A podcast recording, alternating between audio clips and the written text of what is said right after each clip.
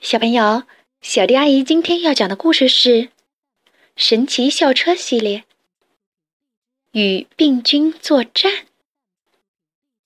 谁要是有一个像卷毛老师这样的老师，都会变得紧张兮兮的，因为只要有他在，就总是会发生奇奇怪怪的事儿。上个星期，我们班本来应该给学校的电视台做一场现场直播。拉尔夫要献上一个精彩的主题故事，可到了直播那一天，我们到处都找不到拉尔夫。大家都急得像热锅上的蚂蚁，没有他，我们没办法做节目。旺达有些急了，他不停地向教室门口张望，巴望着拉尔夫能快点赶过来，但拉尔夫始终没有出现。电话铃倒是响了。卷毛老师接了电话。哦，好的，我明白了。可怜的小家伙生病了，一定要卧床休息哦。卡洛斯大声问卷毛老师：“那我们的节目怎么办？”我们把电视台搬到他家去就行了。卷毛老师一边挂电话，一边招呼大家：“快上车！”大家上车的时候都不免有些担心，看样子卷毛老师又要出新花招了。这又是一次实地考察吗？阿诺终于忍不住开口了。卷毛老师咧了咧嘴，反问他：“亲爱的阿诺，你觉得呢？”卷毛老师关上车门，转动钥匙，发动了校车。看吧，拉尔夫肯定会大吃一惊的。拉尔夫这时正躺在床上准备吃药。这些不到味儿的邪恶似的东西，真能帮助我恢复健康吗？拉尔夫问妈妈。他妈妈是医生。只要你坚持一天三次，一次一勺，就会有用的。他妈妈说：“我现在要去看一个病人。如果你有什么需要，就叫爷爷，他在楼下。”我一会儿就回来看你。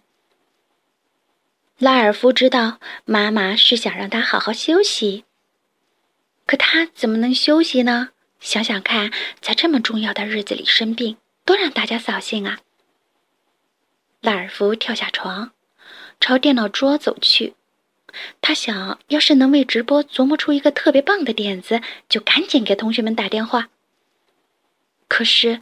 到电脑桌旁边这么一丁点儿距离，都让拉尔夫感到精疲力竭。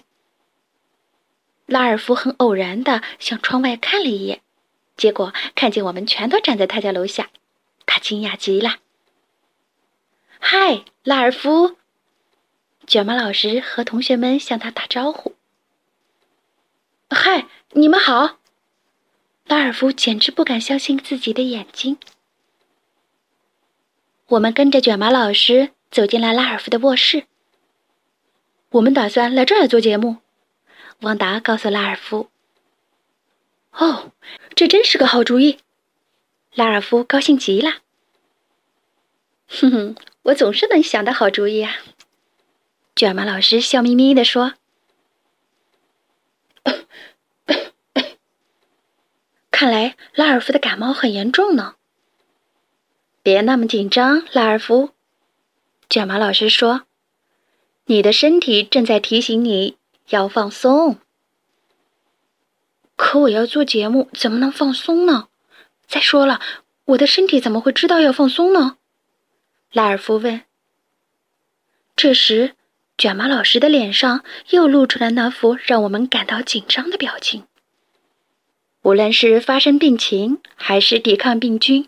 你的身体都一清二楚，拉尔夫。此时此刻，就在你的身体里正上演着一场好戏。啊，来一场探险之旅吧，真让人激动万分。原来卷毛老师早就有了好点子，现场直播主题就是拉尔夫与病菌作战。同学们都很期待。卷毛老师叫大家坐回校车里，我们瞬间就变小了。神奇校车也摇身变成了一架小直升机。我们能感觉到直升机的机翼在头顶上面旋转。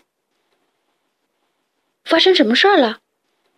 拉尔夫在一片嘈杂声中大喊：“我们要到身体内部寻找故事。”卷毛老师回答他：“我很想知道拉尔夫的身体里面是不是也和他的房间一样乱。”旺达十分好奇。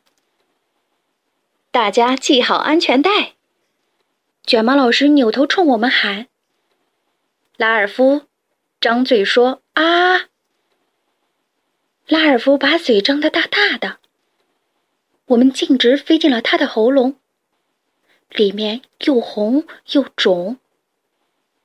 校车肯定是把拉尔夫的喉咙弄痒了，他忽然剧烈的咳嗽起来。校车被搅得上蹿下跳，只好又从他的嘴里飞了出来。看来我们得再找一条路了。有了，看这儿！拉尔夫激动的大叫。他揭开了一张创口贴，让大家看他腿上的伤口。我们是可以从那儿进去，不过要想开进那么一丁点儿大的口子里，小车还得变得更小。我们从小伤口进入拉尔夫的身体里，但离他那疼痛的喉咙还很远。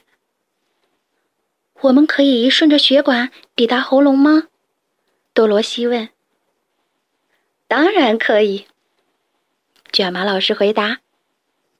拉尔夫赶紧打开电视收看现场直播。他在电视上看到我们顺着清澈的液体向下飘去。那是我的血吗？拉尔夫问。好清澈，我还以为血是红色的呢。血液中的液体的确很清澈。卷毛老师解释道。那些红色的东西是什么？拉尔夫问。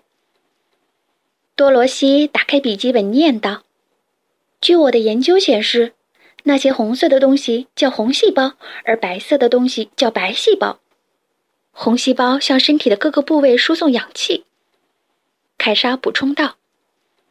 而白细胞就负责搜寻病菌并打败它们。还有血小板可以帮助伤口愈合。就在这时，拉尔夫的妈妈回来了，他注意到了电视上的内容。你在看什么？他问道。拉尔夫脑筋转得飞快，可不能让妈妈知道。嗯，就是一些劣质的电视特效。瞧，还能看到那些天线呢。他说。校车这时来了一个急刹车。我们在喉咙里了，卷毛老师喊道。该去做现场报道了。凯莎和卡洛斯拿着一个摄像机，菲比和阿诺拿着另一个。他们迅速地爬出了校车。同学们，看那边。我们正在给各位做现场直播。卡洛斯用他那一副堪比播音员的好嗓音说：“那些黄绿色的球是活的，他们正在破坏那堵墙。黄绿色的球是病菌，他们正在攻击拉尔夫的喉咙。就是这些病菌让拉尔夫生病的，真是一些坏家伙。根据我的研究，病菌就是能使人生病的细菌。”多罗西解释说：“他们一旦进入你的身体，就可能让你生病。”看到多罗西的解说，拉尔夫感叹道：“哦，难怪我会生病呢。”回到卡洛斯那儿，卡洛斯注意到那里有很多白细胞正在攻击病菌。战斗持续了很久，看样子白细胞会是赢家。但是接下来病菌开始分裂，先变成四个，之后是八个，然后越来越多。病菌越来越多了，白细胞靠自己的力量根本打不赢他们。拉尔夫看着电视里的打打杀杀，害怕极了。啊，天哪，我更难受了。我的身体要是输了怎么办？我觉得你不该看这个节目。你需要保存体力，好有能量打倒那些病菌。妈妈关切的说完，给他盖好毯子，起身离开了。很快，拉尔夫迷迷糊糊的闭上了眼睛。病菌无处不在，记者们发现，连他们自己也被搅入了这场战斗。拉尔夫，我们的后援部队在哪儿？多罗西紧张的大声问道。后后援部队，拉尔夫虚弱的问：“我去哪儿找呢？”后援部队已经在路上了，卷毛老师平静的说。就在这时，一股紫色的液体向校车冲来。嗯，这可真像葡萄味的鞋油，卡洛斯说。不过，那可不是葡萄味的鞋油，而是拉尔夫刚才吃的药。药物与白细胞携起手来，联合对抗病菌。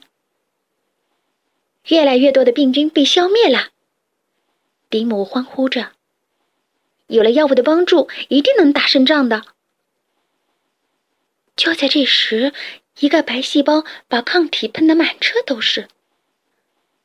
抗体的任务是给病菌做记号，这样白细胞就能识别要攻击的目标了。拉尔夫的白细胞干得真漂亮，卷毛老师说：“他们现在把咱们也当成敌人了。”什么敌人？阿诺咽了一口唾沫。可我知道白细胞会对敌人做什么。卷毛老师笑了：“没错，他们要努力消灭我们。”啊，人体真奇妙。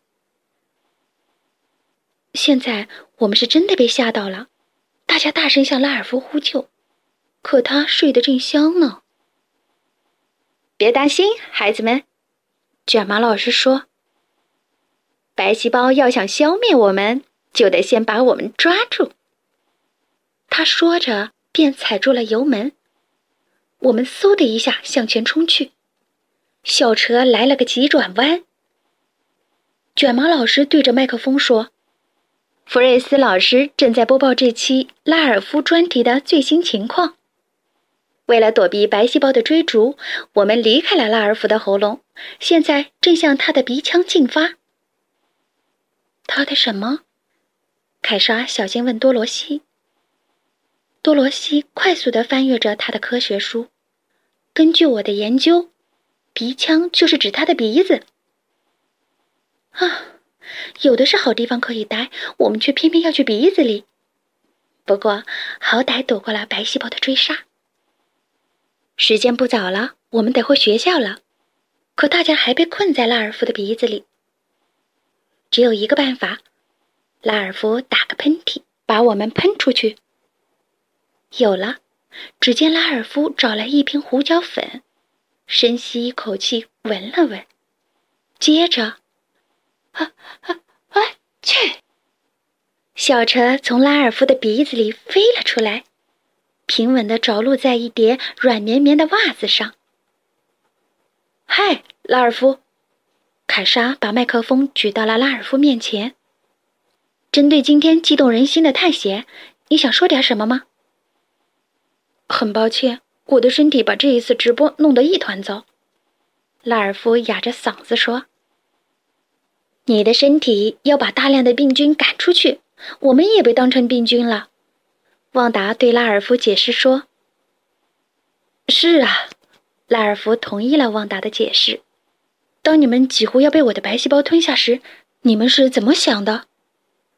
阿诺不禁打了个冷战。拉尔夫，这是幕后故事了。卷毛老师说完，就让大家回到了校车上。得让拉尔夫好好休息啦。我们可能确实赢得了这场战斗，他说。不过拉尔夫的战斗还在继续，希望拉尔夫快快好起来。好啦，故事讲完喽。关注微信公众账号“小迪阿姨讲故事”，就可以听到更多好听的故事了。接下来。我们一起听一段好听的音乐吧。